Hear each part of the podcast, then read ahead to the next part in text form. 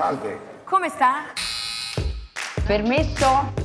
Maestro, prego. Una grande storia d'amore, sì, sì. Wow, ho detto mamma mia. Viva l'Italia! Allora? Allora! Allora. Allora, dai. Buongiorno, bienvenue dans Allora, le podcast qui met de la dolce vita dans vos oreilles.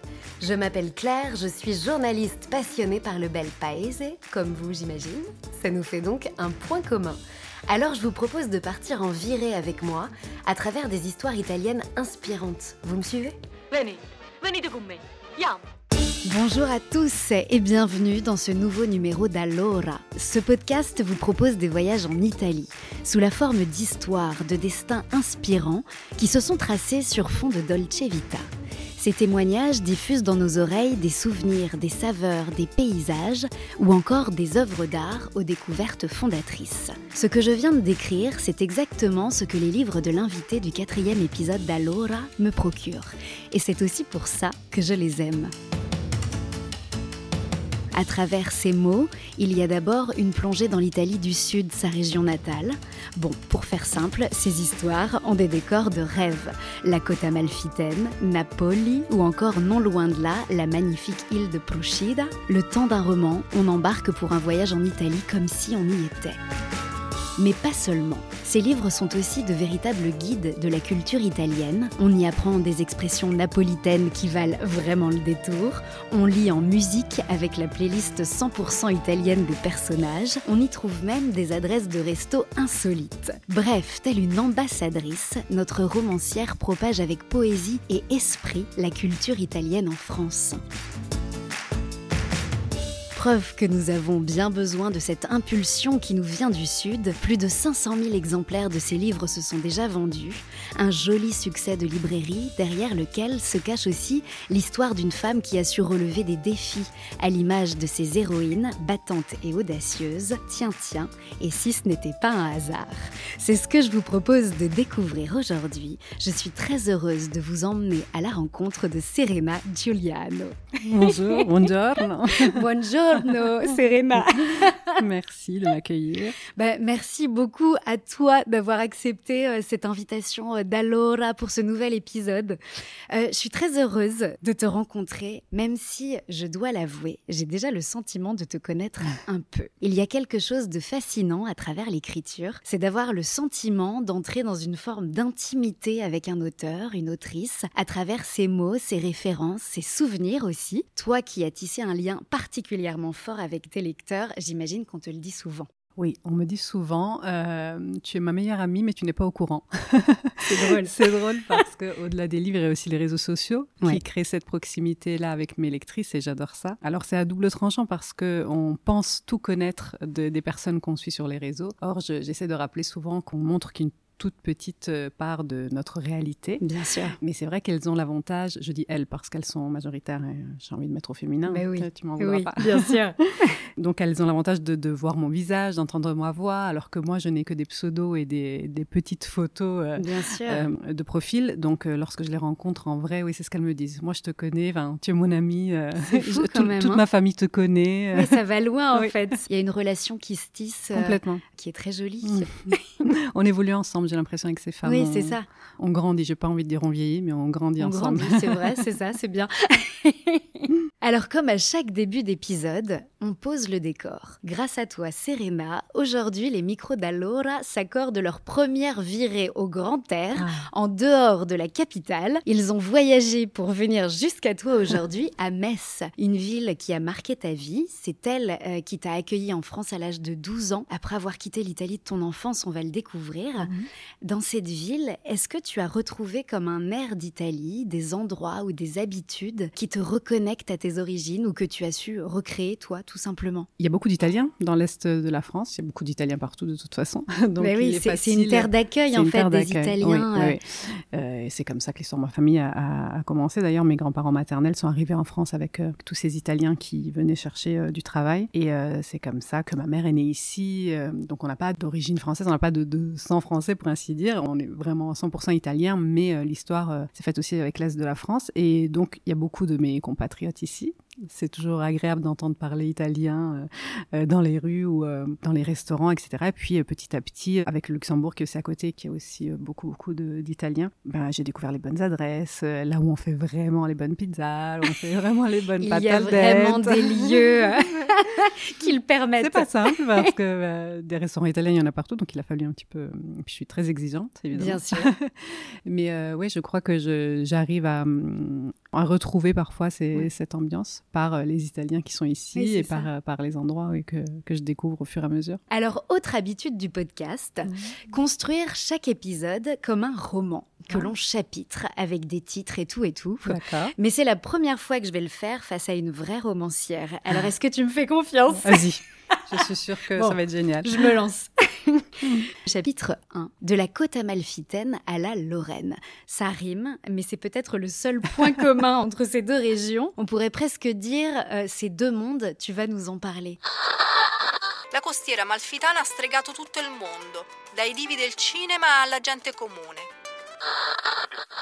Ta petite enfance, elle se déroule à Salerno. C'est une ville qui borde la côte amalfitaine. On est donc à une quarantaine de kilomètres au sud de Naples. Ton fief est plus précisément un petit village non loin de là. Comment s'appelle-t-il? Il s'appelle Capitignano.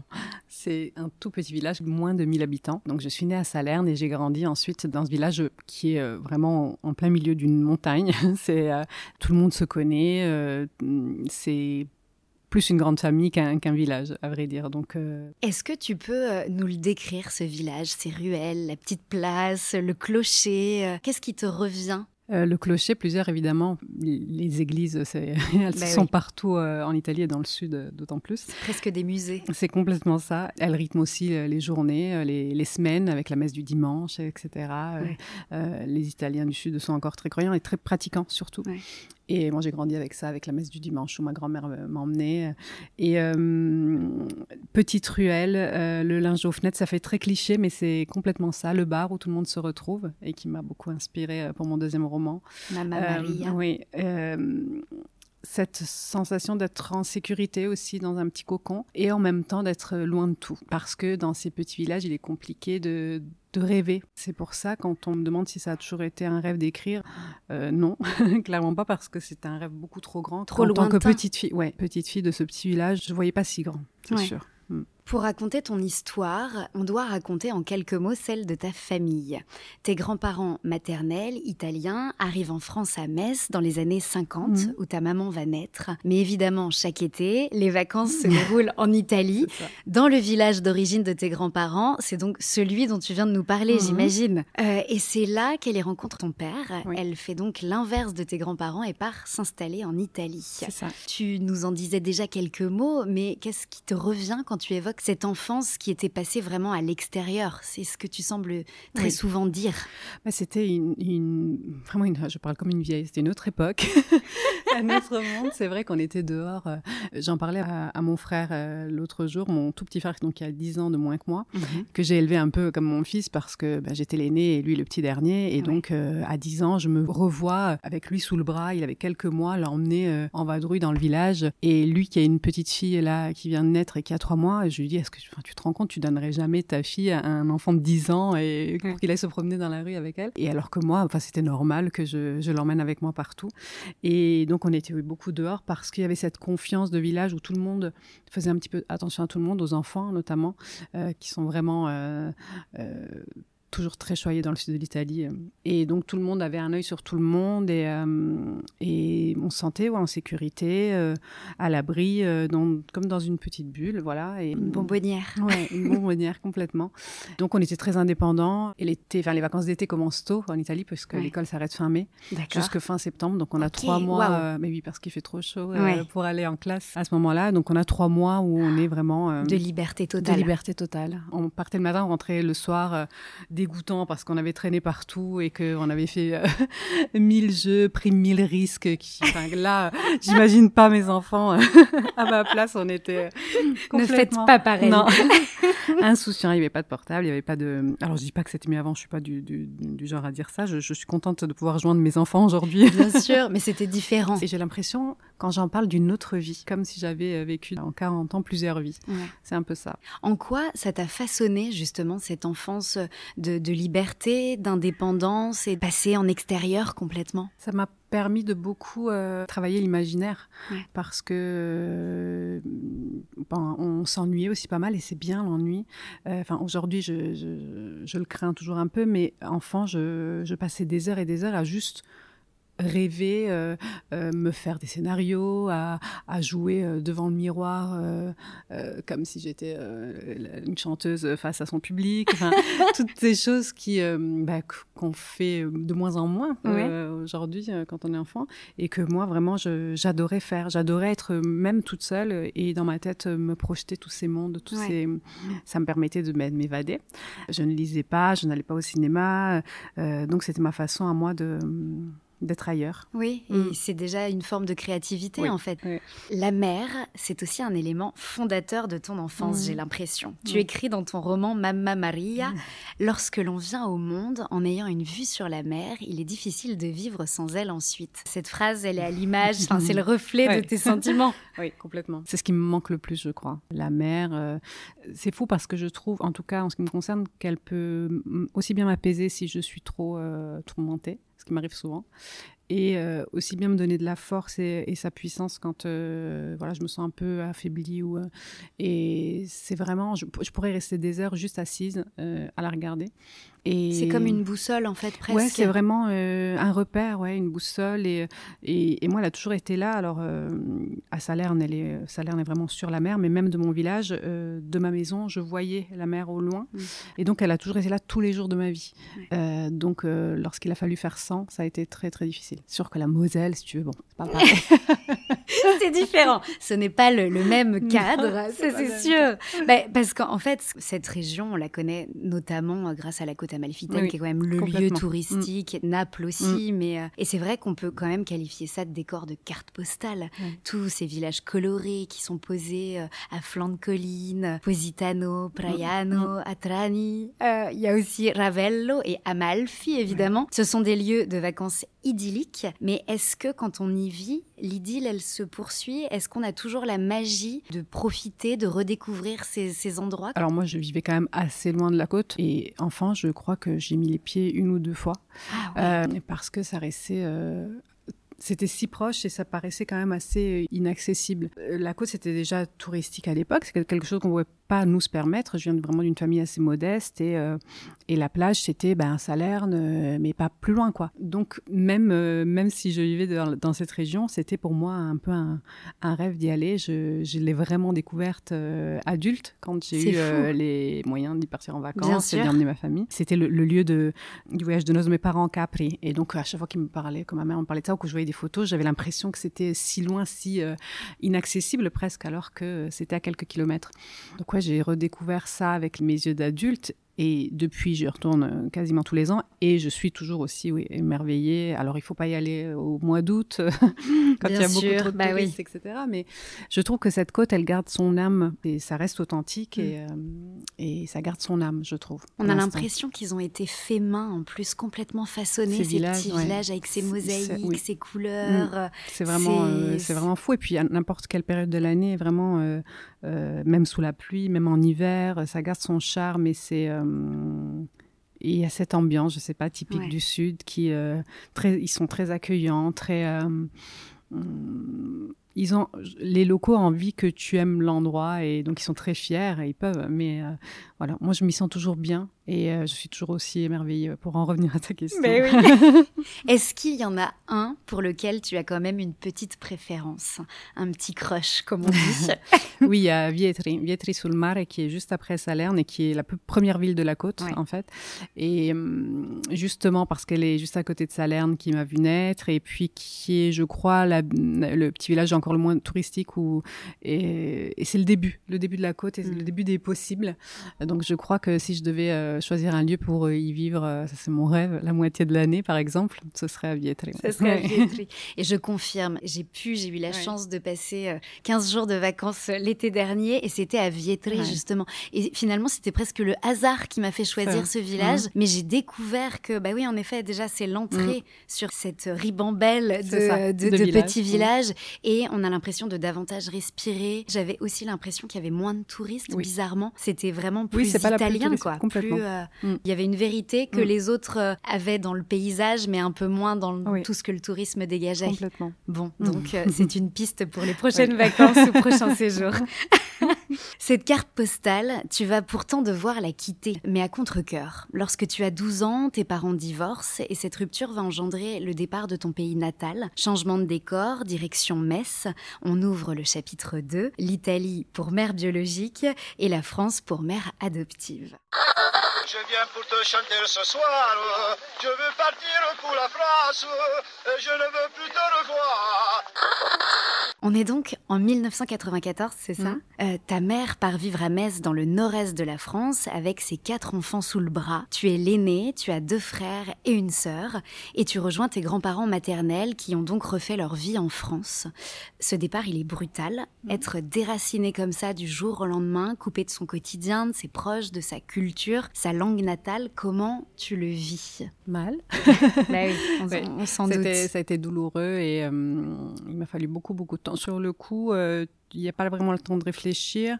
On est arrivé au mois de juin et au départ, je suis pas au courant, donc je pense que c'est pour les vacances. Et, ah. euh, et puis, plus le temps passe et plus je vois bien qu'on ne rentre pas. Quand je commence à comprendre que je vais devoir aller à l'école en septembre, euh, là, c'est un peu la panique parce que je ne parle pas un mot de français. Enfin, je, je comprends rien, clairement. Et puis, ben, chez mes grands-parents maternels, on parle italien, enfin le napolitain pour être exact. Donc, euh, voilà, j'ai pas besoin de faire d'efforts euh, pour, euh, pour, comprendre. Et lorsque je comprends que je vais aller à l'école et que je me retrouve dans ce collège qui a presque autant d'élèves que d'habitants de mon village, c'est un peu, c'est un peu brutal et compliqué, mais je me mets un petit peu en mode survie. Et en même temps, ça me permet de, ben, d'apprendre très vite. Euh, finalement, en quelques mois, euh, je gère, je comprends, j'arrive à m'exprimer et euh, j'arrive à mettre au niveau des autres, ce qui m'évite d'être celle qu'on voilà, qu'on pointe du doigt ou qu'on regarde. J'arrive à me, me, fondre un peu dans la masse. Et après, ça devient un peu moins difficile. Mais euh, il y a le manque du pays et puis euh, cette différence culturelle qui est là euh, quand même. En Italie, ben voilà, on vit beaucoup dehors. En France, c'est pas c'est pas la même chose. dans l'est, d'autant plus, l'hiver est long. il y a un petit choc thermique au début. J'ai cru comprendre. Petit choc thermique avec je découvre les les températures négatives. et même l'été, parce que tu arrives en juin, les gens sont en t-shirt et tu te dis mais pourquoi? C'est ça. ça. Je me dis tiens. Euh, c'est étrange. c'est très étrange. Ils ont l'air d'avoir chaud et de. moi, euh, filez-moi un col roulé s'il vous plaît. ouais, ça a été assez, euh, ça a été assez compliqué pendant pendant longtemps et. Cet épisode, qui est quand même un, moment fondateur de mm. ta vie, alors que tu n'as que 12 ans, mm. qu'est-ce que ça a impliqué? Qu'est-ce que ça a engendré dans celle que tu es devenue, même aujourd'hui encore? Maintenant, avec le recul, je me dis que tout ça n'est pas arrivé par hasard et que si je suis là avec toi euh, pour discuter de mes romans, c'est parce qu'il y a eu toute cette souffrance. Je crois sincèrement qu'en Italie, je ne serais pas devenue euh, la femme que je mm. suis aujourd'hui. Euh, oui, tout finit par faire sens en fait. Oui. Mais ça s'est quand même fait dans, dans, la douleur dans la douleur et dans la souffrance et ça a été très long pour moi de guérir. Mm. Voilà, et c'est un long cheminement, euh, une thérapie, le fait de moi-même devenir mère. Tu vois, aujourd'hui, par exemple, j'aimerais beaucoup déménager et aller vivre bah, plus près de la mer. Et je ne le fais pas parce que j'ai peur de déraciner mes enfants.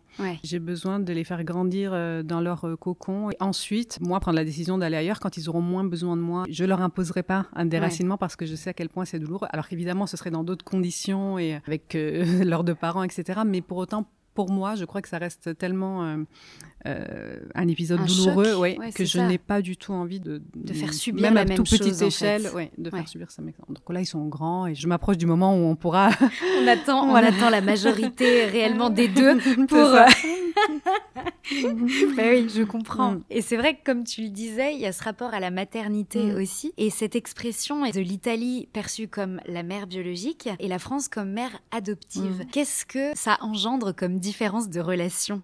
On idéalise beaucoup la mère biologique. Et surtout, parce que je vis loin d'elle, j'ai tendance de temps en temps à, me, à oublier les problèmes réels de l'Italie. Ce qui me le rappelle, c'est euh, ben, mon père, mon frère qui vit en Italie, toute ma famille, et puis le fait que j'y retourne régulièrement. Et à chaque fois, je me dis, ah oui, Il y a un constat. euh, il y a un constat. euh, Je me souviens euh, à quel point c'est compliqué dans le Sud, à quel point il y a des problèmes, à quel point tout n'est pas aussi simple qu'en France. Pendant la pandémie, je, je- je me suis rendu compte du grand écart au niveau de la santé. euh, euh, quand des tout- moyens. des moyens, c'est- c'est c'est vraiment alors que on se dit c'est pas c'est pas le bout du monde, hein, c'est C'est l'Italie, notre à pays quelques- voisin. voilà, ouais. Euh, que je me dis oui, voilà, c'est- c'est c'est idyllique, mais il faut pas oublier les, les problèmes du quotidien que vivent tous les Italiens. Et j'essaye dans mes romans de, de parler de ça aussi, de pas juste euh, montrer la carte postale. Et voilà, c'est- je dis souvent que j'ai les racines en Italie et la tête en France, c'est vraiment ça. À quel moment tu réalises ou tu acceptes qu'il est possible de cohabiter avec ces deux cultures et d'en faire une force? Parce que c'est une force. C'est venu assez tard, vers mes 30 ans, je dirais. Donc ça a été assez tardif pendant très longtemps. Il y a eu d'abord ce rejet de la France quand je suis arrivée. Ensuite, il y a eu un rejet de l'Italie. Je crois pour pouvoir me sentir bien en France, j'avais besoin de- d'éloigner euh, l'Italie. Euh, ça a été un long cheminement personnel, euh, une longue thérapie qui m'a fait comprendre que je n'avais pas besoin de choisir, en fait, que je pouvais très bien vivre avec les deux, que je pouvais très bien faire la paix avec les deux et que de me sentir très bien en France ne me faisait pas trahir euh, Bien sûr. euh, qui j'étais, mes racines, et mon pays. Et euh, voilà, lorsque j'étais en Italie, de me dire, quand même, je suis bien là, c'est chez moi. Ça me faisait pas pour autant renier la France qui m'avait accueilli et offert la chance d'y vivre, etc. Donc ça a été... euh, oui, c'était un peu comme choisir entre son père et sa mère. C'est, Ouais, bien euh, sûr. C'est pas simple et il y a cette part de culpabilité à chaque fois. J'ai vu l'évolution petit à petit. D'ailleurs, c'est parfois décourageant de pas voir euh, des résultats tout de suite. On a tendance à vouloir abandonner, à se dire, bon, bah, surtout pour les impatients comme moi qui veulent tout, tout de suite. Je comprends. mais, euh, mais je crois que c'est euh, c'est ce qui m'a sauvée finalement et c'est ce qui m'a fait trouver une certaine euh, sérénité. Je porte Oui. enfin euh, Oui, plutôt pas trop a- mal mon prénom. Il y a un sens en fait, il y a quelque chose derrière tout ça. La France, elle va aussi t'offrir, j'ai l'impression, une grande ouverture culturelle. On est dans les années 90, en plus de découvertes telles que le bowling ou le McDo. Mm. Euh, ton arrivée en France marque aussi ta première fois au cinéma. Oui. C'était tout était une découverte en fait Ouais. parce que vraiment euh, je venais de la campagne et de, de mes petites montagnes là je ne voyais pas grand chose donc tout enfin les, les grandes surfaces on faisait les courses à l'épicerie du coin et les restaurants euh, enfin tout ça c'était c'était comme découvrir un nouveau monde en fait Ouais. L'année qui, qui suit ton arrivée en France, en 95, Mm. sort un film qui va particulièrement te marquer. Peut-être parce qu'il nous transporte dans ta région natale, sur euh, la sublime et authentique île de Procida, où le film a été en partie tourné. Il y avait une autre partie qui était tournée en Sicile, mais aussi parce que on y retrouve le dialecte napolitain, celui qui a rythmé ton enfance, qui résonne. Euh, il s'agit d'Il Postino, le facteur, avec le célèbre acteur italien Massimo Troisi. Troisi, C'est ouais. ça. qui franchement a été pour euh, nous euh, de napolitains, j'allais dire, puisqu'on est tous un peu napolitains quand il on est, vient en il est compagnie. napolitain. Oui. C'est un acteur que je trouve formidable de, de sincérité, de il y a cette bonne humeur qui se dégage de lui. C'est un je crois que dans tous ses rôles, il y avait de lui. Et je sais pas, moi, il me le fascinait parce que je me dis, un napolitain à la télé. A c'était un succès aussi, Ouais, une réussite, oui, un exemple. complètement. Un exemple. Et puis, euh, je sais pas, il y avait. euh, il y avait moyen de se projeter avec lui, euh, de dire euh, voilà, on peut venir de, de cette, de cette région qui, à l'époque, voilà, était pas très bien euh, Mhm. et réussir à faire des choses. Et le film, en fait, c'est cette histoire d'amour. Il y avait une. Il essayait de conquérir une femme par, avec des poèmes. c'est, euh, Exactement. c'est ça. Et justement, alors si je me permets juste pour ceux qui ne Oui, l'ont pas vu, c'est donc dans les années 50, Mhm. euh, l'histoire du poète Pablo Neruda chilien, qui est interprété, alors c'est insolite, mais par Philippe Noiret, qui est exilé sur une petite île du sud de l'Italie. On ne la nomme pas, Oui. mais bon, on reconnaît Procida Oui. quand on connaît, qui va se lier d'amitié avec le facteur de l'île, qui est donc Mario, et incarné par Massimo, Massimo Troisi. Troisi. Tout le film se tisse vraiment autour de la poésie. Et euh, en regardant le film, j'ai trouvé qu'il y avait une très belle anecdote. Lorsque Neruda rentre au Chili, il quitte l'Italie et son ami le facteur va lui enregistrer des bruits de l'île. Euh, les vagues, vagues, le vent dans les genêts, les filets de pêche, les cloches de l'église. Ces enregistrements, c'était un cadeau finalement pour toi aussi à travers ce film. J'imagine, quand mm. tu l'as découvert euh, à l'époque, ça te rappelait ton Italie. Mais oui, c'est ça. J'avais l'impression d'être à la maison. Et d'ailleurs, tu vois, je me souvenais pas de ça et je me rends compte que c'est quelque chose que je fais. J'enregistre des bruits et des, ah, et des, oui, et des vidéos maintenant surtout. Alors au départ, je le faisais pour calmer mes crises d'angoisse. je me disais, quand j'étais en vacances, voilà, je me dis, bon, bah, ça, ça me fait du bien, ça m'apaise, donc je vais l'enregistrer et puis je me le repasserai en France quand euh, j'en aurai besoin. Bien sûr. Et j'avais oublié ça, mais euh, tu vois, comme quoi. Je trouve que c'est mm. vraiment une, jolie façon de se faire du bien, euh, juste en se reconnectant à un pays, à une mm. culture, juste par des sons, en fait, des sonorités, des mm. saveurs. Et c'est ce que ce film il traduit, et c'est joliment fait. Ouais, c'est les émotions que j'ai ressenties en le regardant qui me reviennent, quand plus que l'histoire en elle-même et, ce sentiment de me dire, ah c'est la maison, quoi. C'est ce que je connais. À ton arrivée en France, tu le disais tout à l'heure, tu ne parles donc pas un mot de français. Tu apprends la langue en trois mois seulement et tu le décris dans ton premier roman, Ciao Bella, que ta toute première dictée en français, mm. elle était tirée du Petit Prince de Saint-Exupéry. Mm. Mais à ce moment-là, ton français, il est encore balbutiant et, ah, euh, c'est euh, en écriture phonétique, Que, tu vas, que tu vas retranscrire ce célèbre texte. Mm. Ça fait partie des épisodes qui t'ont marqué ce moment? Ouais, ça a été un épisode euh, fou parce que je me souviens être complètement désespérée euh, face à cette copie et mon prof qui me dit ne t'inquiète pas un jour tu y arriveras. Et je l'ai retrouvé euh, il y a quelques années. Il y, a, il y, a, plein de rouges au début après il a il a abandonné parce qu'en fait chaque mot était faux. Oui bien sûr. Et ce texte que j'ai découvert euh, plus tard enfin que j'ai lu quand je comprenais le français et qui m'a tellement touchée finalement. Et je suis allée voir ce prof l'année dernière ah, avec c'est dingue. oui, il s'appelle Monsieur Knob. Je lui ai apporté tous mes romans et, et, lui, ben, je, il se souvenait pas vraiment de moi. J'étais une élève parmi euh, tant d'autres. Et là, il, était évidemment à la retraite. Et je voulais lui dire à quel point euh, ça, ça bah, m'avait marqué, et propulsé aussi. Et que, effectivement, oui, j'y étais arrivée. je voulais qu'il soit. La belle revanche. je voulais qu'il soit fier. Et j'ai dit, bon, j'ai mis un peu de temps, mais ça y est, regardez. Et ouais, je suis allée le voir chez lui. Et bah, on, c'était un moment euh, formidable de le retrouver. C'est très émouvant. C'était un peu une une façon de boucler la boucle. Et euh, à chaque fois que je repense à ce moment-là, enfin à cette Serena-là, parce que c'est comme s'il y en avait eu plusieurs, mhm, euh, j'ai envie d'aller la prendre dans mes bras et lui dire bon, t'inquiète pas, ça va pas être si compliqué que ça, mhm. on va y arriver. Donc ouais, ça me fait du bien, ça répare un peu. Et... Bien sûr, c'est de cette épreuve que va naître une vraie passion pour l'écriture, car au final, tes tout premiers écrits, c'est du côté de tes journaux intimes mmh. qu'il faut aller les, les chercher. En italien, ça se dit Diario del cuore? C'est ça. C'est ça? Diario segreto, diario del cuore, ouais. Cahier du cœur. J'en avais déjà en Oui, c'est joli. C'est là où on met, euh, oui, euh, tout ce qu'on a dans le cœur. Et euh, effectivement, j'écrivais déjà en Italie parce que j'ai toujours eu beaucoup de mal à m'exprimer à l'oral, en tout cas à dire ce que je ressentais à voix haute. Ça me faisait peur d'entendre en fait ce que je pensais, de mettre des mots dessus. C'est aussi faire exister. C'est dans le carnet du cœur. ça reste, ça reste encore un peu à nous et, secret. Oui, c'est ça. Mais en même temps, ça permet de te décharger et de poser ça quelque part. Donc j'ai toujours écrit. Mais et tu écrivais quoi dans ces journaux? C'était vraiment ce que tu ressentais ou est-ce que déjà l'Italie euh, non, était non, source d'inspiration mes émotions quand elles étaient trop fortes, quand elles étaient trop lourdes. Euh, et donc j'écrivais euh, tout ce qui me passait par la tête finalement et par le cœur aussi. Et ça a été très longtemps un exutoire. Euh, ça m'a permis de, voilà, de décharger un petit peu tout ça euh, sur papier. C'est quelque chose que tu continues à faire en parallèle de l'écriture de tes romans ah oui, aujourd'hui J'en ai encore besoin, oui, complètement. C'est une écriture quotidienne où il n'y a, pas de, a pas de règles Non, c'est assez... Euh, je vais écrire tous les jours pendant une semaine et puis ne plus du tout y toucher pendant un mois. C'est vraiment quand j'en ai besoin. Ouais. ouais, non, il n'y a pas de règles. Mm. En préparant l'entretien, tu m'as aussi confié, mon cerveau fait une vraie séparation entre l'écriture en français et en italien. Les pensées intimes viennent en italien, c'est une langue refuge, mm. tu m'as dit mais l'écriture romanesque est française. C'était déjà le cas finalement euh, dans tes journaux intimes et ça continue à être le cas euh, aujourd'hui. C'est ce que tu ressens Oui, ça se fait assez naturellement. Alors je laisse faire comme ça. C'est euh, lorsque j'écris dans mes carnets perso, effectivement, je l'écris en italien. C'est aussi une sécurité supplémentaire si jamais on tombe dessus, tu vois. c'est ça. on comprendra pas tout.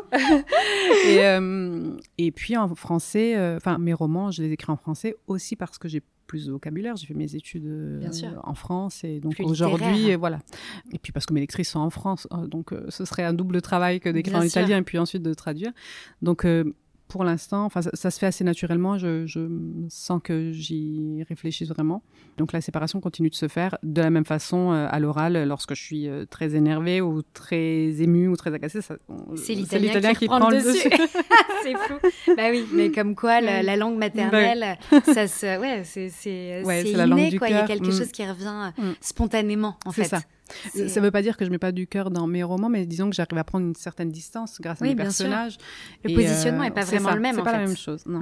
Et alors, tu me disais que parfois, bon, au final, quand on veut chasser le naturel, il revient au galop. Il y a toujours des mots qui viennent spontanément en italien quand tu écris. Du coup, tu les traduis ensuite. Je les traduis ou je laisse, euh, je les mets en italien ou je laisse un trou euh, parce que sur le coup, j'ai pas le mot qui vient en français. Ou parfois, je les, je veux les traduire. Enfin, je me rends pas compte que je francise un mot italien et en fait, c'est mes éditrices qui me disent ensuite, mais qu'est-ce que tu as voulu? Ça n'existe pas, ça. Qu'est-ce que ça veut dire?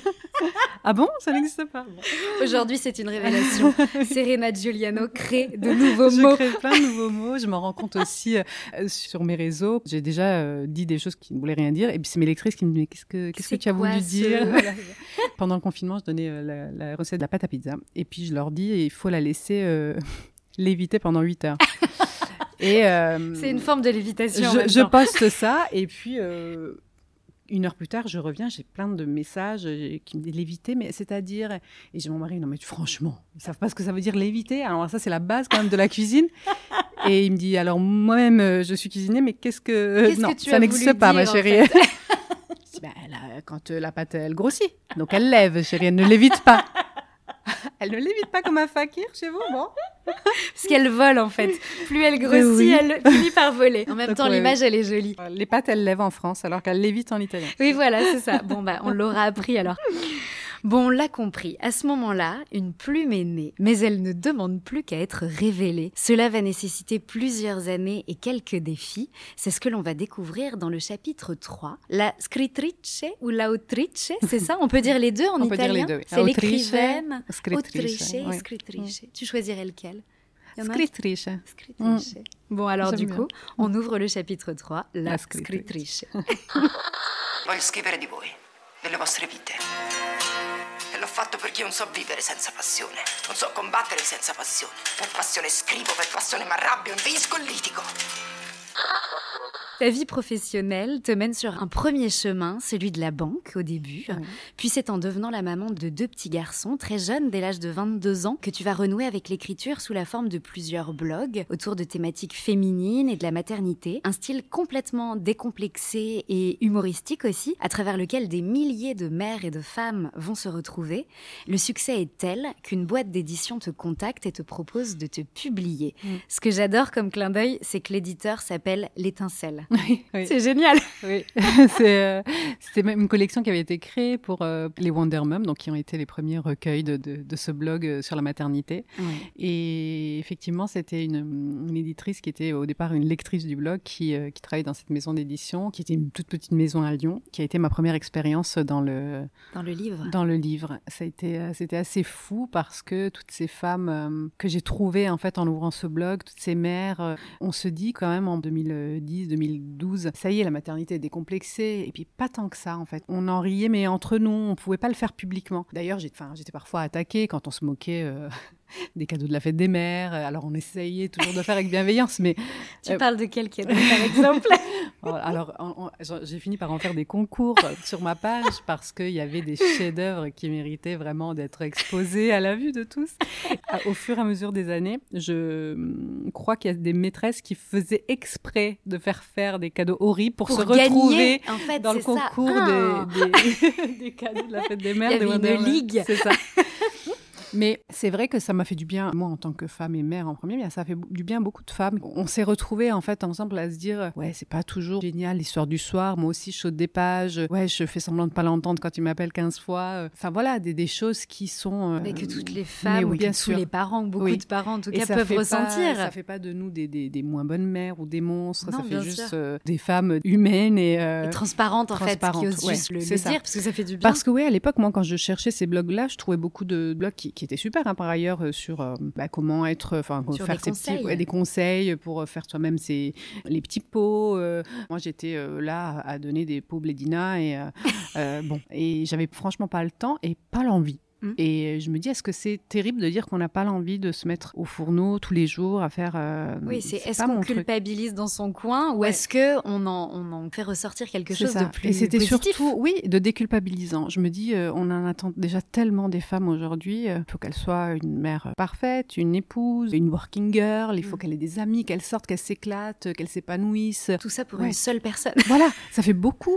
et quand on n'y arrive pas, on se dit, bon, ben, on se compare à cause des réseaux sociaux. On se dit, mais elle y arrive, regarde son intérieur, mais c'est, toujours euh, mm. cool. Et puis regarde, elle a retrouvé la ligne deux mois après l'accouchement. Et puis elle a un travail formidable. Et puis, ouais. ouais. Et ce blog nous permettait de venir nous, voilà, nous décharger un petit peu et de dire, bon, ben, c'est pas toujours tout rose et c'est pas grave. Si parfois on en a marre, c'est pas grave. Si parfois, voilà, on n'en peut plus ou, qu'on a envie de, de, voir autre chose que nos enfants et euh, de s'échapper entre copines. Voilà. Et ça nous a fait beaucoup de bien. Concrètement, comment l'idée, elle vient? Qu'est-ce qui te donne l'impulsion d'oser? Un jour, tu rentres du travail parce que tu travailles en parallèle. alors, quand j'ai lancé ce blog, c'était ma deuxième euh, grossesse et je, du coup, je ne travaillais plus. Et je me suis dit, euh, bah. J'avais du temps. J'avais besoin de hum, faire quelque chose qui me passionnait, qui me faisait du bien, une bulle un peu. Euh, mm. et Internet permettait ça.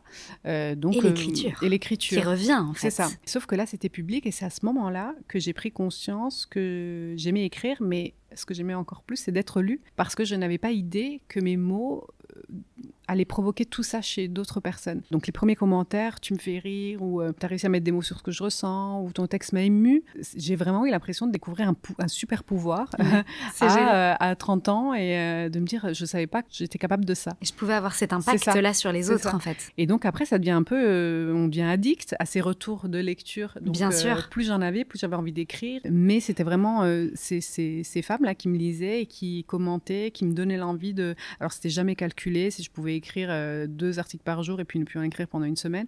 Voilà, je, le faisais à l'instinct et je crois que c'est ce qui, c'est pour ça aussi que ça a fonctionné parce qu'il y avait une sincérité euh, derrière la démarche et que les femmes se retrouvaient oui, en fait à travers ce que tu disais sans filtre. C'est ça.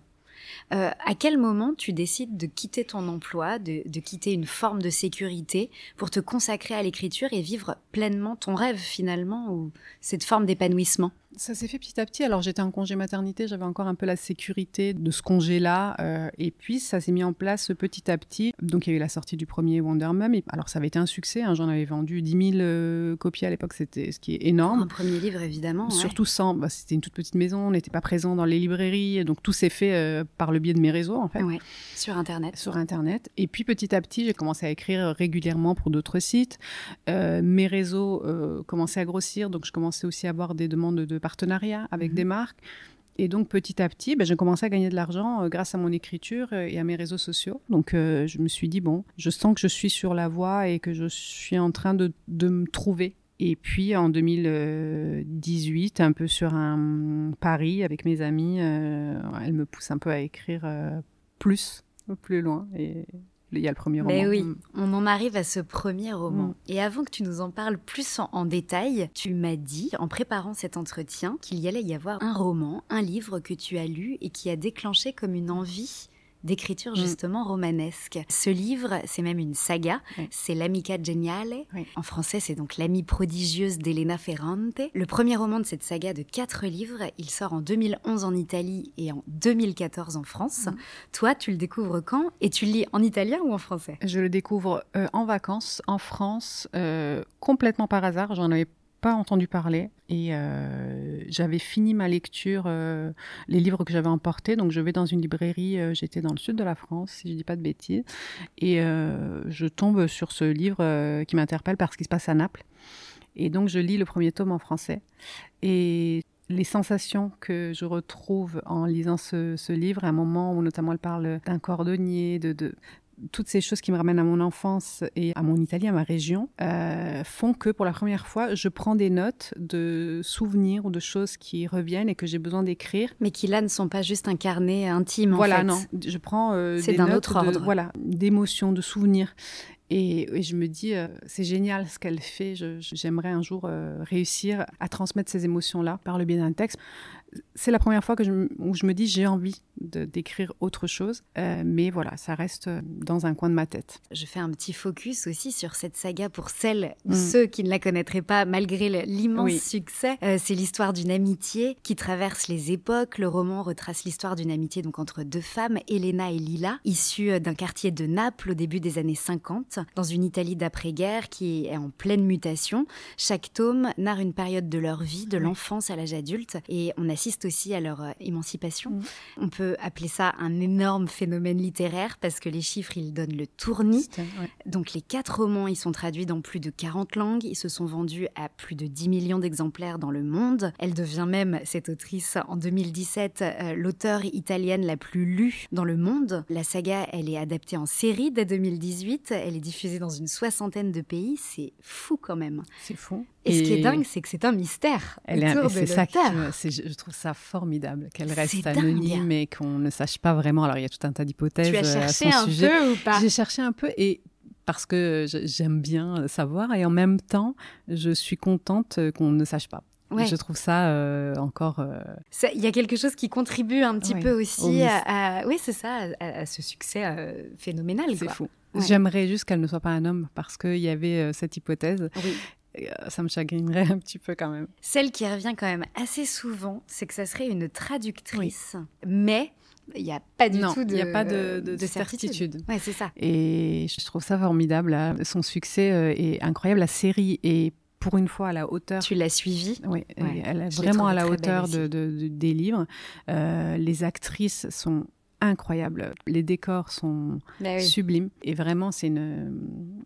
Alors, je crois que ça ne plaît pas à tout le monde. Moi, quand j'en parle, enfin, il y a des lectrices qui me disent oh, c'est trop long, c'est trop trop de descriptions. Et c'est vrai que c'est pas une écriture que j'affectionne en temps normal. J'aime les styles assez directs. Mmh. Et, Là, c'est très descriptif. Oui, c'est très très descriptif. Mais je pense que c'est parce que ça me ramène à mes racines et que c'est pour ça que voilà, je ne suis pas totalement objective avec. Euh, et que ça sort un peu de ce que je lis habituellement. Donc, euh, non, j'ai vraiment adoré euh, cette lecture euh, et, ouais, ça a déclenché, en tout cas, ça a appuyé quelque part chez moi et ça fait partie du, cheminement qui m'a amené jusqu'à l'écriture. Et donc, Ciao Bella sort en 2019. C'est donc le premier de cinq romans que tu vas publier en cinq ans. Donc, il y a quand même eu sacrément de boulot. Ils vont chacun connaître un grand succès en librairie. Aujourd'hui, on a plus de 500 000 ventes. Et pour t'aider à passer à l'action, tu t'en fuis en Italie euh, pour euh, une semaine mm. dans la maison familiale, coupée du monde, pour replanter tes racines. C'est ce que tu m'as dit. Et poser sur le papier l'histoire euh, que tu imaginais déjà depuis quelque temps. Pourquoi cette évasion pour l'écriture, elle a été nécessaire pour toi? C'était presque viscéral en fait pour poser les mots. C'était viscéral pour ce roman-là parce que, euh, alors ce n'est pas du tout une, autobiographie, mais il y a beaucoup de similitudes euh, avec ma vie. Disons qu'Anna et moi, on a quand même beaucoup de points communs. Donc euh, pour me replonger dans son enfance, eh bien, je suis allée sur les traces de la mienne. Et puis surtout, j'avais besoin de me couper du quotidien en France, c'est-à-dire de ma vie de mère, de, de femme. voilà, j'avais besoin de penser qu'à moi et d'être dans une bulle où je ne ferais qu'écrire. Et c'est un souvenir merveilleux. C'est un vrai cadeau que je me suis fait. En fait, au départ, c'était assez égoïste. Et euh, c'était une fugue. En fait. C'était une fugue et c'était un peu euh, aussi un pari. Je suis rentrée avec cette idée. On était à Biarritz avec mes amis et on avait fait une liste de ce qu'on avait envie d'accomplir pendant l'année. Elle m'avait un petit peu poussée à mettre euh, écrire un roman. Et en rentrant dans cette énergie, là encore, j'ai pris des billets. Et à l'époque, voilà, je gagnais encore modestement ma vie. Donc ces billets-là, il fallait les rentabiliser. Représenter quelque chose. Je, me suis dit, je, je peux pas partir comme ça et revenir sans rien. Donc il y avait un peu cette pression. Voilà, il faut que j'y aille, il faut que je le fasse. Et une fois sur place, ça a été euh, une évidence et ça a jailli. Comment tu décrirais cette semaine passée justement loin de, tout entre guillemets, euh, enfin loin de ton quotidien? Ouais, c'était, euh, j'étais chez moi dans la chambre où je dormais avec ma grand-mère. C'était au mois de mars, il faisait pas beau du tout. Heureusement parce que sinon je pense que s'il avait fait beau, j'aurais tout fait sauf travailler. et donc je me levais, j'écrivais. Je savais que ma tante qui vit juste à côté, elle me préparait le repas de midi, donc j'avais pensé à rien. Donc j'ai vraiment il y avait cette plongée dans l'enfance où euh, on a pris soin de moi mm. Pendant que moi je me dédiais juste à l'écriture. Donc pour quelqu'un qui aime tout gérer avec deux enfants et voilà où c'est où j'ai tendance moi à réfléchir pour les autres.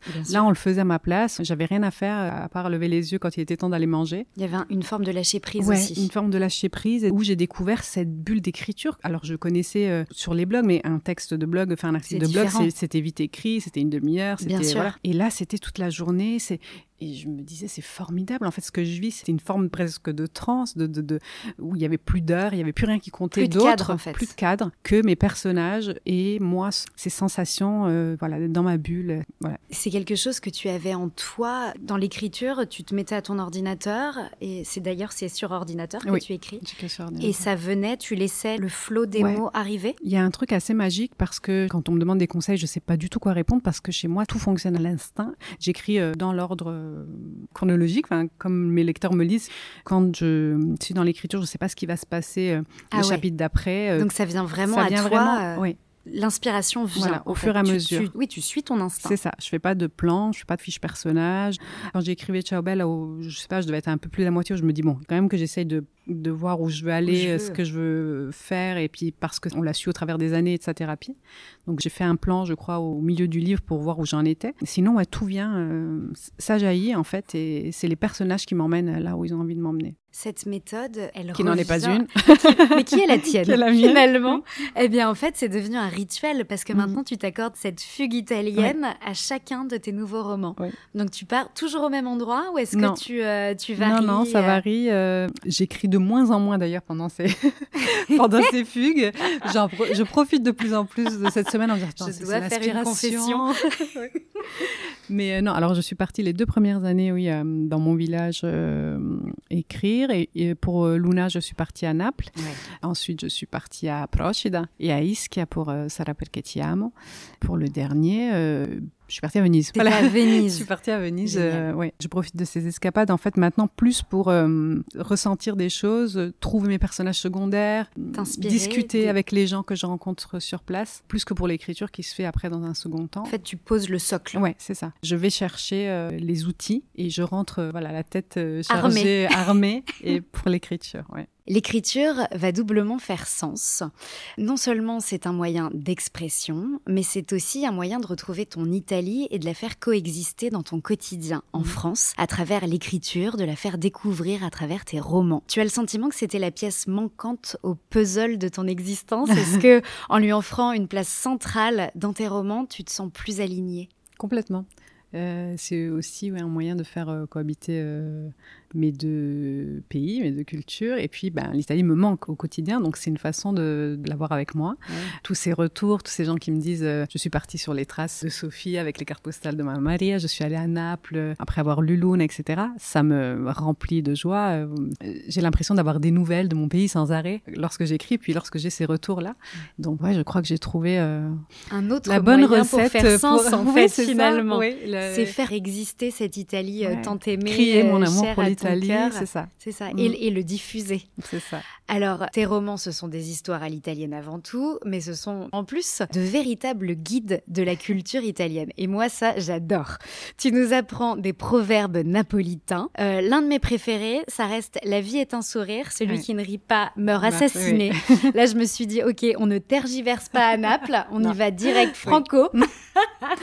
D'ailleurs, proverbe napolitain que tu reprends aussi sur ton compte Instagram, où on a parfois des explications, des oui. expressions. Donc ça, moi, je suis hyper friande de tout ça. Mmh. On apprend du vocabulaire, il y a même des lexiques à la fin de certains de tes livres. Tu nous fais aussi découvrir des chansons cultes italiennes. Tu nous partages des recettes de pâtes où tu listes des spécialités régionales euh, bah, qu'on a toutes envie de tester. moi, j'ai déjà commencé une liste de plats que je ne connaissais pas. Je me dis pourquoi pas? Euh, pourquoi est-ce que c'est aussi important pour toi de véhiculer, de partager, de propager cette culture italienne en France Parce qu'elle est riche et que euh, on connaît de l'Italie euh, euh, la pizza et le café et c'est très bien, mais c'est restreint. Il y a tellement de choses. J'ai envie de dire qu'on peut manger des pâtes tous les jours sans jamais manger deux fois la même chose. Ouais. J'ai envie de, de parler des lieux dont on parle le moins et qui valent le détour. J'ai envie de parler des Italiens, de leurs coutumes, de leurs traditions bizarres, du napolitain qui est pour moi une langue de cœur encore plus que l'italien qui est une langue vraiment à part entière et qui peut être euh, très poétique comme elle peut être très vulgaire. Euh, tu parles le napolitain. J'ai parlé napolitain avant de parler italien. Oui, c'est ça. Euh, ouais, ouais. Puis il y a toutes les chansons napolitaines, tout ce qu'il y a autour de cette langue qui.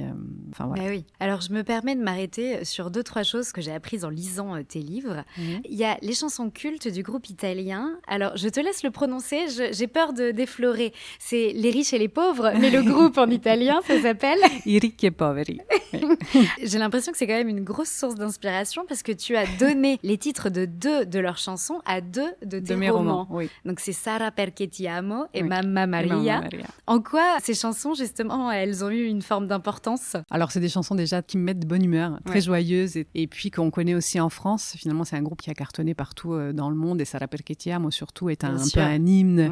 D'ailleurs avec TikTok, enfin la chanson revenait en, en trend TikTok, du coup tout le monde la chante, même les jeunes aujourd'hui. Et donc euh, elle traverse un peu les générations et le mhm. temps. Et c'est une chanson d'amour. C'est des chansons de ce groupe que j'ai entendu depuis toute petite finalement. Pour le Mamma Maria, c'est venu un peu par hasard. Le, roman devait s'appeler Chez Maria. Et puis euh, c'est en, écoutant la chanson euh, que je me suis dit ben non, il faut que il faut que ça s'appelle le Mamma Maria.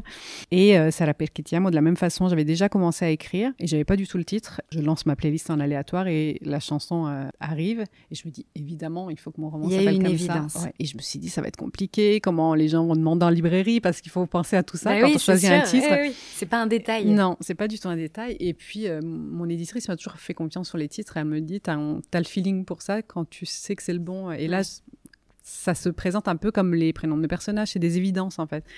Et une fois que j'ai le titre en tête, je me dis ça peut pas être un autre. Et donc j'ai croisé les doigts pour que ça puisse se faire parce qu'évidemment il y avait des droits. ben oui, bien sûr, j'imagine. Et ça a été accepté. Euh, j'en suis très heureuse parce que bah, c'est des titres qui mettent tout de suite dans l'atmosphère euh, italienne. Et il faut dire que la musique italienne, elle rythme ton quotidien à mm. toi aussi parce que chez les Giuliano, je, mets au féminin, hein, on écoute Radio Kiss Kiss Italia. Alors ça, j'ai découvert ça grâce à toi. C'est une radio qu'on peut écouter euh, ici en France. Oui, moi je demande à mon Google de mettre euh, Radio Kiss Kiss. Et mes enfants, alors, subissent un peu, hein, parce que clairement, ils ne sont pas tous les jours enchantés d'écouter. Que leurs goûts musicaux, mais bon. mais ils sont habitués d'avoir euh, Radio Kiss Kiss en fond euh, à la maison. J'aime bien parce que c'est une radio qui diffuse pas seulement de la musique italienne, mais un peu de musique internationale. Moi, je peux pas vivre sans musique italienne, alors que ce soit celle qui a bercé mon enfance, qui ont plus de 30 ans, et, mais aussi des musiques actuelles. Grâce à la radio et aux réseaux sociaux, je me tiens au courant des, nouveautés. Oui, bien sûr, de mm. cette manière-là. C'est un mm. lien aussi tissé avec l'Italie au j'ai pas envie de rentrer en Italie et de me sentir étrangère à mon pays. Donc j'ai besoin d'être au courant de ce qui se passe. Euh. Alors j'ai aussi découvert euh, une chose que j'ai trouvée très jolie, très poétique, mais peut-être parce qu'elle n'existe pas en, français. Euh, c'est une certaine forme de tournure de phrases en mm. italien. le fait de ponctuer les phrases en fonction du lien de parenté. tu écris dans ton livre, c'est dans Ciao Bella, c'est une façon d'adoucir et de donner de l'amour. Comment tu traduirais ça en français Moi, je le fais en français euh, alors, euh, je, ne savais pas que ça ne se faisait pas en français.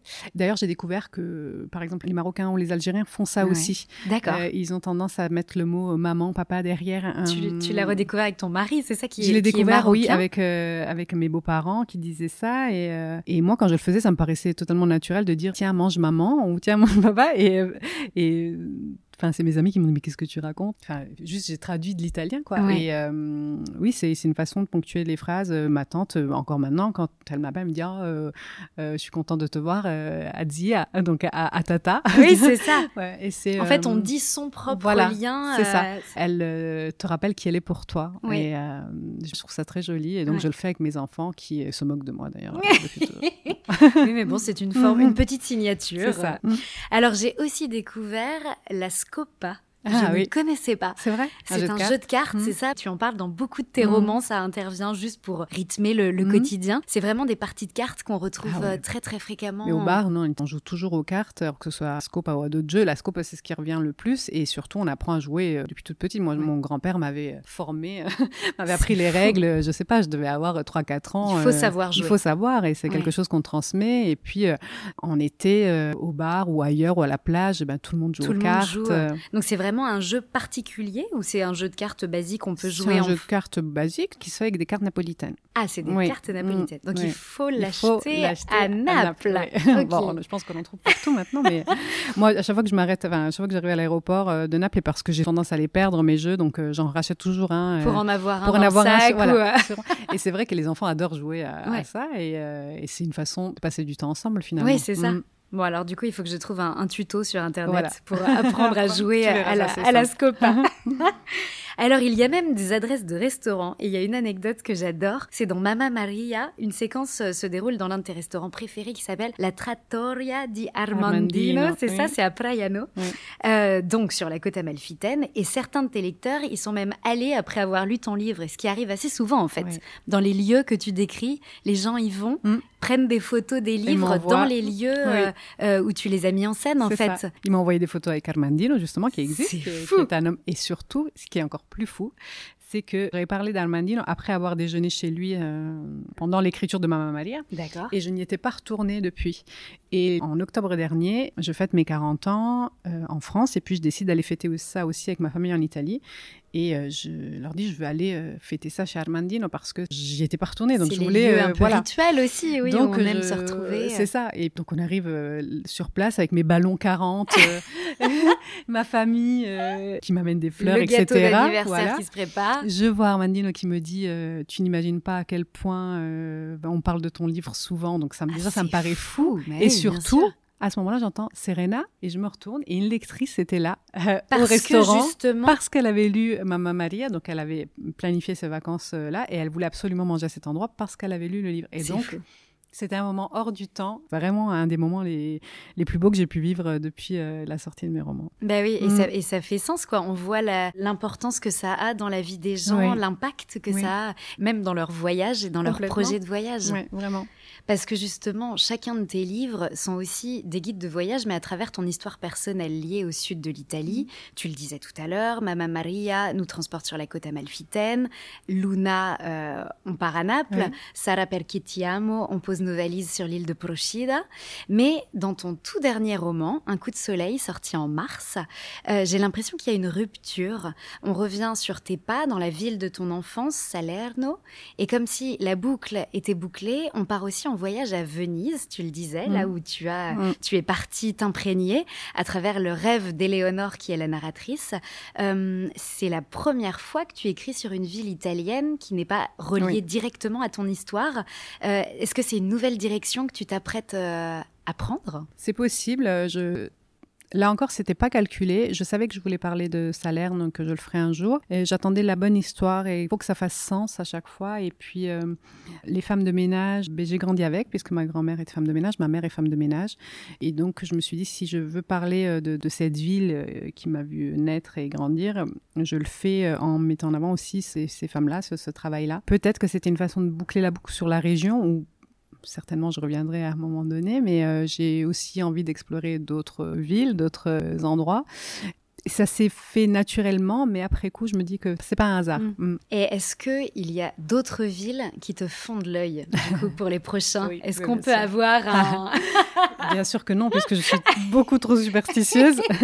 pour le révéler Mais il y a du coup déjà une autre idée. euh, Il y a une autre histoire, un autre endroit. Euh, ça se dessine et euh, ça fait son chemin dans ma tête. Ouais, j'ai j'ai besoin de me projeter très vite dans une autre histoire parce que on, on vit avec ces personnages pendant des mois et quand on met le mot fin, j'ai peur moi de ce vide. Je me dis avec qui je vais passer mes journées. Bien sûr, mais c'est ça ces amis-là, je les ai ton quotidien et C'est- permanent en fait. Ouais. Même si je n'écris pas, ils sont là, ils sont dans Ouais. ma tête. Enfin, ils me racontent leur histoire. Donc euh, quand euh, je les ai amenés là où ils voulaient arriver, euh, moi je me retrouve un peu toute seule et je me dis bon, il faut, vite que je me retrouve de nouveaux amis euh, avec qui partager mes journées. donc là tu es en phase de rencontre. C'est ça. je, je fais la- je fais connaissance avec euh, mes prochains personnages. Alors en plus de tes personnages, il va y avoir aussi d'autres rencontres marquantes qui font écho avec ton histoire. Parmi elles, il y a notamment l'écrivain napolitain Eri De Luca. Oui. Euh, tu m'as confié avoir fait sa connaissance lors d'un salon du livre. Est-ce que tu peux nous raconter juste euh, ce moment et ce qu'il représentait pour toi? C'était mon premier salon du livre à Paris pour la sortie de Ciao Belle. Donc c'était déjà une expérience euh, Folle. folle parce que c'était mon premier roman, que je ne savais pas du tout à quoi m'attendre et que c'est un salon euh, vraiment assez particulier parce Ouais. qu'il y a un monde, C'est un peu l'usine, c'est dense. Et surtout j'avais eu un monde fou, ce à quoi personne ne s'attendait puisque ben, c'était un premier roman. Je me souviens qu'une une lectrice m'avait dit à la caisse, on, m'a demandé mais c'est qui celle-là? Parce que on ne voit depuis que ce matin, défiler. voilà, son roman il passe beaucoup et, et, évidemment les libraires ne me connaissaient pas. Le roman venait de sortir et c'était une découverte. À la fin de ce tourbillon qui avait duré deux heures, je signais pendant deux heures. J'ai pris un peu de recul, j'avais besoin de, de m'isoler et puis je vois que Eric Deluca était là et j'avais lu quelque temps avant Monte di Dio euh, qui avait été une claque parce que c'est un tout petit livre intense et dense. Il a cette écriture très directe euh, qui m'a tout de suite. Euh, dans laquelle tu te retrouves oui, plus. Et puis en même temps, il parlait encore une fois de Naples et de choses qui me parlent et qui résonnent. Montevideo, et, c'est un quartier de Naples hein, dans lequel lui a vécu. A vécu et a grandi. Et... C'est en partie autobiographique hein, oui, sur complètement. son adolescence, son mmh, enfance. Euh... C'est ça. Et ensuite, j'ai beaucoup. Enfin, je connaissais le nom, l'écrivain, mais je connaissais assez peu son histoire, donc je me suis pas mal documentée à son sujet. J'ai regardé euh, notamment une masterclass il y a pas il y a pas très longtemps et je le trouve fascinant. C'est un homme qui dégage une certaine douceur et en même temps, euh, il sait ce qu'il veut. Il est très à l'aise avec ce qu'il est. C'est un personnage euh, qui fait pas l'unanimité en Italie. Voilà, je pourrais l'écouter parler pendant des heures et son écriture vraiment me, me fascine. Donc, euh, je suis allée le rencontrer. Évidemment, quand on est de l'autre côté, ben, j'avais l'impression d'être une petite fille, donc j'ai réussi à, à, dire en napolitain, j'adore ce que vous faites. Mon Teddy fait partie de mes livres préférés. Et lui, il m'a regardé avec ses grands yeux bleus d'une douceur et il m'a dit grazie Serena. Et il m'a signé le livre et je suis repartie euh, avec les étoiles plein les ouais, yeux. Bien sûr. Ben oui. Et d'avoir rencontré cet homme, euh, voilà. Et c'est presque un clin d'œil que ça soit arrivé oui. lors de ton premier salon du livre, premier ouais. livre. Mmh. Euh, c'est des petits clins d'œil du destin, quoi. Qu'on prend j'ai comme. Fait, euh, j'ai rendu jaloux tous mes amis en Italie en postant la photo. euh. J'imagine. oui. Mais ce que je retiens, c'est que tout le début de sa vie, pendant plus d'une vingtaine d'années, en fait, il est ouvrier. Oui. Il se lève tous les matins avant d'aller à l'usine, à 5 heures du matin. Euh, c'est vraiment un rituel, a priori, très organisé. Il se plonge dans son dictionnaire et sa grammaire Oui. Et en fait, Il il, apprend. à traduire les, les textes sacrés. Oui. Euh, il va y avoir une, une réflexion euh, dans ses livres qui est quand même assez poussée sur notamment l'Ancien, le Nouveau Mm. Testament, la religion. Mais aussi, c'est comme ça qu'il va découvrir l'écriture, en L'écriture, fait. oui. Enfin, c'est, il est vraiment fascinant, je trouve, parce que justement, il a eu ces deux vies là. Il, il sait de quoi il parle. On sent qu'il y a une sincérité dans ses textes. Et, et moi, j'y, puise beaucoup de force, en fait. Ce qui te touche en lui, c'est aussi une forme d'engagement. Eri De Luca, il a longtemps œuvré au sein d'un mouvement d'extrême gauche révolutionnaire. Il continue à faire entendre sa voix pour défendre les causes qui lui sont chères. Et selon lui, un écrivain, c'est un amplificateur. Euh, il dit Je tente comme citoyen de veiller à ce que des personnes menacées puissent être écoutées. À travers ces mots, il y a comme un fil qui vous relie. C'est le regard que vous portez sur l'Italie d'aujourd'hui. On ouvre le quatrième et dernier chapitre, un regard sur l'Italie d'aujourd'hui. L'Italia incominciò a cambiare e si avviò ad assumere la fisionomia che oggi ci mostra pressappoco quando nacque il Totocalcio, 15 anni fa. Dans ton roman, le deuxième, donc Mama Maria, tu racontes le destin de deux migrants, une mère et son fils, Souma et Mustapha, qui vont devoir euh, difficilement se faire une place dans ce petit village de la côte amalfitaine, où il y a encore le personnage de Fatima dans Luna, euh, qui fait face aux insultes racistes. Qu'est-ce que tu cherches à dire et à dénoncer à ta manière? Oh ben, clairement, la montée du racisme, c'est, c'est, ce qui me choque le plus, c'est qu'aujourd'hui, on n'a plus honte d'être raciste. Mm. que ça devient euh, presque une revendication. Et ça me fait peur déjà parce que, euh, en étant mariée avec un homme d'origine marocaine, j'ai euh, pu me rendre compte de tout ce qu'il vivait au quotidien et qui pour lui était devenu presque banal. Enfin, moi, ça me révolte, ça me rend malade en fait. Donc, ce que j'essaye de faire, c'est de faire comprendre à quel point c'est inadmissible et choquant et révoltant et que derrière ces mots, cette haine, il y a des gens qui Mm. subissent ça euh, de plein fouet chaque jour et qui sont sans cesse ramenés à leur couleur de peau, à leur religion, à leurs euh, origines. Et, Ouais. Et ça, c'est... Et c'est aussi ça, être amplificateur finalement, Oui, oui. euh, à travers ses romans, Mm. en en parlant en fait. Mm. Et que d'oreille en oreille, Oui, euh, puis en mettant une histoire prise de sur, conscience. euh, sur des chiffres qu'on voit ou ces Une images qu'on voit à la télé, une humanité, Ouais. c'est plus difficile de détester un enfant Ouais. euh, et une mère euh, qui viennent de débarquer dans un petit village que voilà ce qu'on voit à la télé et qui, en plus, avec euh, ces informations qui nous parviennent sans arrêt, ça devient banal pour nous aussi, quoi. Et on prête plus attention à l'humain qui a derrière euh, ces chiffres et ces reportages euh, angoissants. euh, donc, euh, Il y a aussi, depuis la montée de l'extrême droite en Italie, l'arrivée au pouvoir de Giorgia Meloni en 2022, sans oublier la crise migratoire et Mm. humaine qui touche l'Italie quand même de Bien plein sûr. fouet, plus que d'autres pays européens. oui, et ils sont, ils sont en, en première ligne, en fait. Complètement. Mm. Quel regard, toi, tu portes sur l'Italie depuis la France aujourd'hui? Parce que c'est aussi ça ce que tu témoignes à travers ces histoires. Mais tu sais, en France, c'est pas très différent. Ça va arriver ici aussi. C'est déjà là, c'est mm. déjà en place. L'Italie, comme tu le disais, est en première ligne. Donc euh, oui, la vague de migrants arrive, enfin ils arrivent quasiment tous euh, en Italie, c'est le pays le plus proche, et l'Italie n'a pas du tout les moyens d'accueillir euh, ces gens dans de bonnes conditions, puisque l'Italie du Sud est, très pauvre, et surtout l'Italie est très seule. L'Europe fait comme si tout ça n'existait pas, et donc ne lui donne pas les moyens d'affronter ça. et donc il est très facile pour les politiques de dire, regardez, voilà, vous avez déjà des difficultés en plus, alors que souvent c'est juste une terre de passage. Hein, les, mm. les migrants savent bien qu'en Italie, il n'y a pas beaucoup plus de travail euh, que chez eux, donc ils vont ailleurs. C'est pour rebondir. Voilà, c'est pour rebondir. Donc je ressens beaucoup de colère et de, tristesse. Et, en même temps, j'arrive à comprendre, euh, je n'excuse pas, mais je comprends cette peur des Italiens du Sud qui se disent, on n'a déjà pas de travail, nous-mêmes, on doit aller euh, au Nord souvent pour en trouver. Si d'autres personnes arrivent, on n'y arrive pas. Et de fait, c'est pas possible. Mais là n'est pas le problème. Le problème, c'est qu'il n'y a pas de travail. Mm. c'est qu'il n'y a pas de moyens. C'est ce qui déclenche ces réactions très fortes parce qu'on a besoin de trouver des coupables, on a besoin de, de se dire. Euh, trouver des raisons. Des, raisons, voilà. Donc, euh, ouais, c'est assez révoltant et je sais pas, il y a certainement des solutions. Euh, moi, je ne les connais pas, c'est pas, pas mon travail, mais. mais c'est ta pierre à l'édifice, comme tu surtout que la solution n'est pas la haine de l'autre, ça c'est certain. Ouais. Et à travers des histoires, ça permet de, de une prise de conscience en tout cas, et à travers des, romans. Mmh. Ouais. Depuis tes débuts, tu t'affranchis aussi des codes pour parler de la maternité. On l'évoquait tout à l'heure. Tu n'as jamais eu peur de dire tout haut ce que beaucoup de femmes pensent tout bas. Dans tes romans, tu dessines des narratrices qui sont des portraits de femmes battantes, audacieuses, déterminées. C'est aussi un, parcours au féminin et un message que tu veux faire passer à tes lectrices en France, mais aussi à l'Italie, parce que les mentalités, même si elles évoluent, elles ne sont pas les mêmes qu'en France. et la place de la femme, mm. elle est encore beaucoup relayée à la mm. cuisine, aux enfants à l'époux, c'est ça plus qu'en France? Un peu plus. Je trouve que ça évolue plus doucement parce que il euh, y a aussi ce qu'on nous inculque dès toute petite et cette euh, éducation euh, chrétienne qui fait que oui la femme donc mère donc dévouée à l'homme au mari à Dieu c'est difficile de se défaire de tout ça. En même temps il y a la réalité de la société qui fait que les femmes sont obligées d'aller travailler car clairement on peut plus vivre avec un seul salaire. Donc elles doivent non seulement aller travailler mais continuer à s'occuper de tout à la maison. Très longtemps, euh, lorsqu'on allait en vacances avec mon mari, qui est donc euh, cuisinier et qui est un père euh, formidable, mais pas parce qu'il s'occupe de ses enfants euh, comme je fais. Il est présent, c'est un père présent.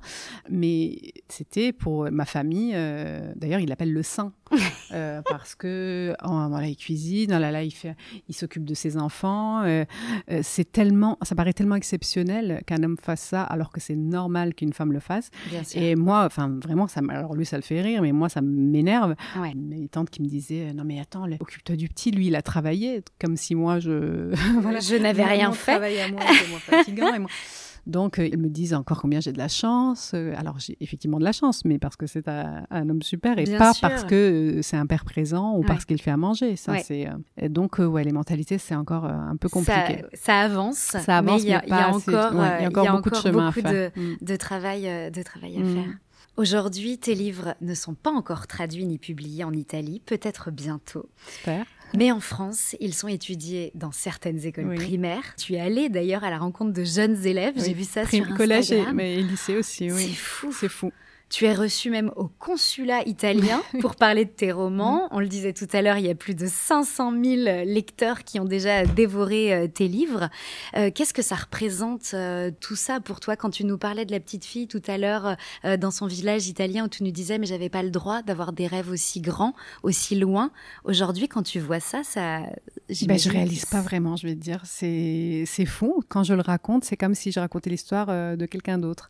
je le vis je prends tout ça et puis quand je rentre, je sais pas, c'est comme si je me dédoublais et que euh, je réalisais pas parce que c'est pas palpable 500 000 personnes on réalise pas. Alors quand je les vois en dédicace oui quand je vois que la file d'attente est de plus en plus longue quand ils sont gigantesques quand même. Je réalise un peu mais après, quand je retourne dans mon quotidien, et c'est bien, euh, en fait, je me dis, bon, est-ce que c'est vraiment arrivé? Est-ce que mm. j'ai du mal à réaliser? J'en suis très heureuse et je suis aussi consciente que, voilà, euh, je m'attendais tellement pas à tout ça que juste je prends sans vraiment réfléchir. Je, je vis ce qu'il y a à vivre. Euh, je sais pas de quoi demain sera fait. Je, je profite de tout ça. Je, j'essaye de m'inspirer de toutes ces rencontres, de, de grandir, de, de devenir aussi une... De s'enrichir. Oui, voilà, de, m'enrichir. J'ai du mal à, à, à relier euh, la Serena, petite fille, et la femme que je suis aujourd'hui. J'ai du mal à me dire que c'est la même personne, que c'est Mm. possible, que ça arrive. Donc c'est très étrange, en fait, comme sentiment, mais je suis très heureuse. Tu l'évoquais également tout à l'heure, ta nonna, ta grand-mère euh, paternelle, qui a été vraiment un pilier de vie euh, au féminin, un socle et j'imagine un modèle. Qu'est-ce que celle que tu es devenue aimerait lui dire aujourd'hui au regard de tout ce que tu as accompli? J'aimerais lui dire qu'elle est présente encore aujourd'hui euh, plus que jamais. Et euh, voilà, je me souviens à quel point euh, je la voyais euh, subir certaines choses dans la vie euh, sans jamais se démonter. Elle gardait cette, euh, Cette droiture. cette droiture. C'est pas toujours bien de le faire parce que je, je crois qu'on a besoin, même en tant qu'enfant, de voir que les adultes, qu'on a des failles, que les Ouais, gens sont peut flancher parfois. Voilà. Mais je me disais aussi, ok, elle est capable d'encaisser tout ça. C'est une toute petite femme et si elle l'a fait, je peux le faire. Ouais. Donc je garde cette force.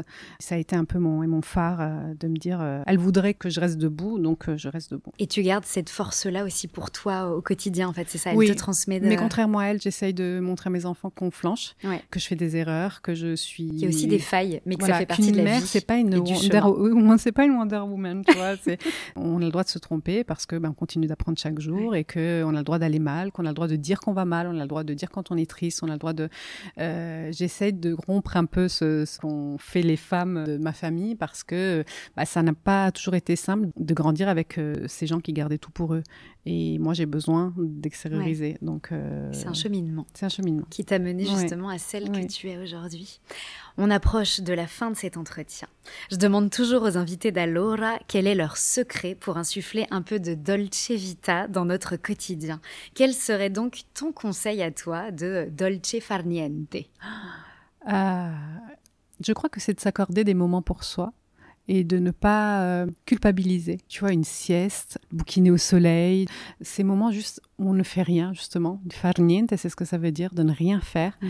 On se laisse de moins en moins de temps de rien faire. Souvent, on, on- on attend les vacances pour ça, alors que de prendre 5-10 minutes par jour euh, pour juste se recentrer, Ouais. se poser et mieux repartir ensuite. Se reconnecter. Euh, se reconnecter. En Italie, euh, après manger, on fait la sieste, on se pose. Les magasins n'ouvrent pas avant 17 heures parce qu'il fait chaud, parce que tout le monde a besoin de s'accorder ce temps de, de repos. Et j'essaye de, moi, de garder ça sans culpabiliser. J'ai longtemps culpabilisé de, de ces moments à moi. Et je crois qu'on en a tous besoin. euh, donc, ce serait mon conseil de s'accorder des moments. On facciamo niente, on fait rien. On prend le temps. On prend le temps. Avant de se quitter, j'ai envie d'en savoir plus sur tes inspirations italiennes. C'est une rubrique récurrente dans Allora. C'est vraiment du tac au tac. On a déjà parlé littérature, cinéma, musique, mais on en veut toujours plus. Ah, capisco. Si je te demande le ou la photographe italien ou italienne à suivre absolument. Alors, c'est un compte Instagram euh, du photographe Ciro Pipoli que j'ai découvert euh, Par mon- hasard. Par hasard. Et euh, j'adore son compte parce que c'est la vraie vie à Naples. Il poste des photos hyper touchantes et d'enfants qui jouent au ballon dans les ruelles de Naples, de personnes âgées, d'artisans. Et il arrive à retranscrire cette ambiance napolitaine que j'aime tant. Et donc, ouais, allez le suivre, il est génial. C'est des instants volés en fait. C'est ça. Et puis, je pense que c'est un personnage qui commence à être connu à Naples, donc les gens lui ouvrent aussi la porte euh, de leur maison, donc il, il photographie parfois des intérieurs. Voilà, vraiment touchant. Alors tout à l'heure, tu nous parlais d'un lieu où bien manger en Italie sur la côte amalfitaine. Si je te demande le lieu en France qui réussit à te faire voyager en Italie parce que c'est euh, l'Italie dans ton assiette, ça serait Alors, quel endroit? Il y en a plusieurs, mais c'est vrai que le tout dernier que j'ai découvert, c'est la prison dorée à Thionville, avec euh, une vraie cuisine italienne, euh, la carbonara, la, vraie. Il n'y a pas la crème, c'est ça? La- non. La Nulle fameuse? part en Italie, à la crème de la carbonara. Donc ouais, c'est ma dernière euh, découverte, on y mange très bien. L'objet typiquement italien qui te rappelle chaque jour l'Italie et dont tu ne pourrais pas te passer.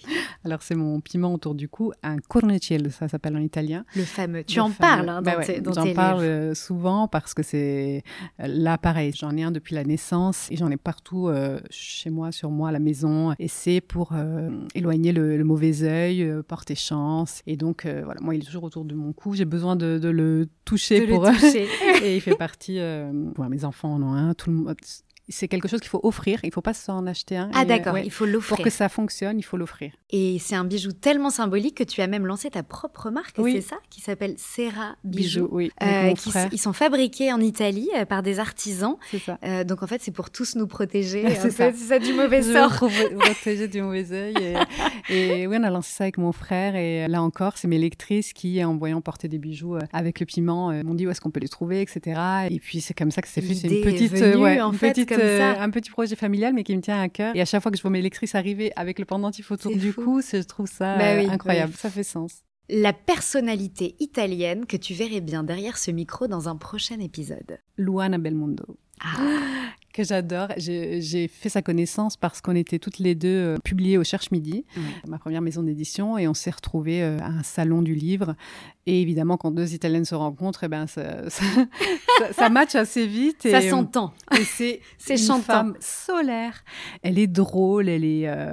Euh, je sais pas, je me suis très vite sentie très à l'aise avec elle. C'est une cuisinière hors pair en plus. Et, et, voilà, c'est quelqu'un de. Ouais, vraiment. Si j'avais un seul. Il y a une amitié qui s'est tissée. Oui, complètement. On est ravis de se retrouver, de s'écrire de temps en temps, de, de, de, partager. Évidemment, il y a une petite guéguerre entre pizza romaine et pizza napolitaine. elle dit que la romaine est meilleure et évidemment. Je, ça peut durer longtemps. ça peut durer longtemps.